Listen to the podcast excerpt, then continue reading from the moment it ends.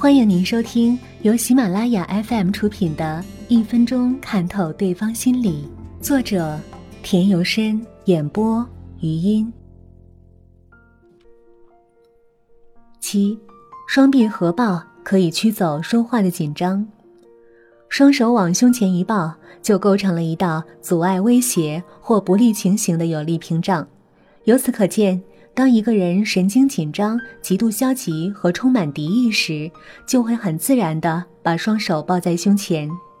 双臂合抱的姿势常见于一个人在陌生人当中，特别是在公开集会上、扫地人或电梯里，以及任何一个使人感觉不自在的不安全的场合。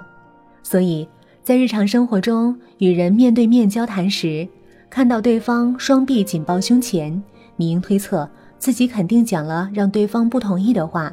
这时尽管对方口头上还不停地表示赞同，但你如果不改变方式，仍坚持原来的论点继续讲下去，将毫无意义。人体语言媒介从不会撒谎，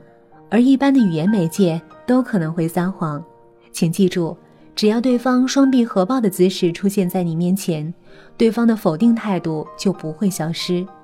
须知是你让对方采取了这种态度，最明智的做法就是努力改变自己的观点，让合抱的双臂松开，友好的情绪也就随着双臂松开的一刻开始。八，食指交叉表明不安和消极，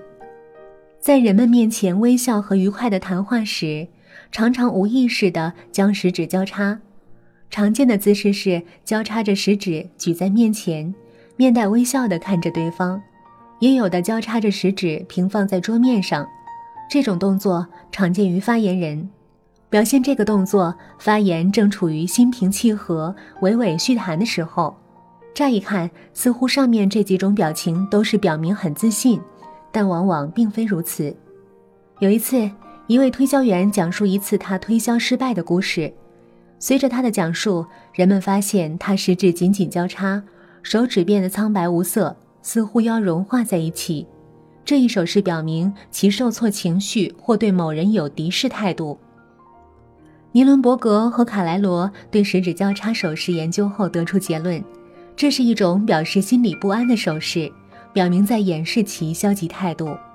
一般来说，做出食指交叉手势时，手的位置的高低似乎与消极情绪的强弱有关。有的将食指交叉放在膝上，也有的站立时将食指交叉放在腹前。按交往的经验而言，高位食指交叉比中位食指交叉更显得莫测高深。正像所有表示消极情绪的姿势一样，要想让使用这个姿势的人打开紧紧交叉的食指，都需要某种努力来完成，否则对方的不安和消极是无法改变的。当我们演讲或是日常生活中与人交谈时，如果遇到情绪消极的情况，做出十指交叉的手势，可以在心理上起到自我保护的作用，从而使谈话更少受到消极情绪的负面影响。